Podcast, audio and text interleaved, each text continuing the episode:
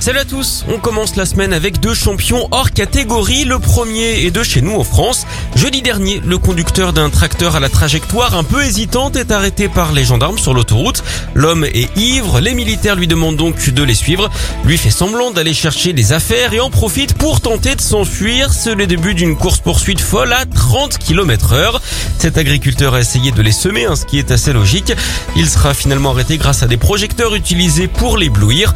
En parlant de culture, savez-vous qui est le chanteur qui donne la pêche, à part justement Michel Delpech Michel Verger. On a aussi fait fort en Afrique du Sud récemment, c'est là-bas qu'on met le cap ce matin. On a bonne espérance hein, d'ailleurs que ça vous plaise. Là-bas, une femme qui faisait ses courses dans un supermarché s'est faite remarquer par un agent de sécurité. Il faut dire qu'elle ne portait pas de masque. C'est une infraction pénale hein, là-bas. Du coup, le ton est monté jusqu'à ce que cette brave personne commette l'impensable.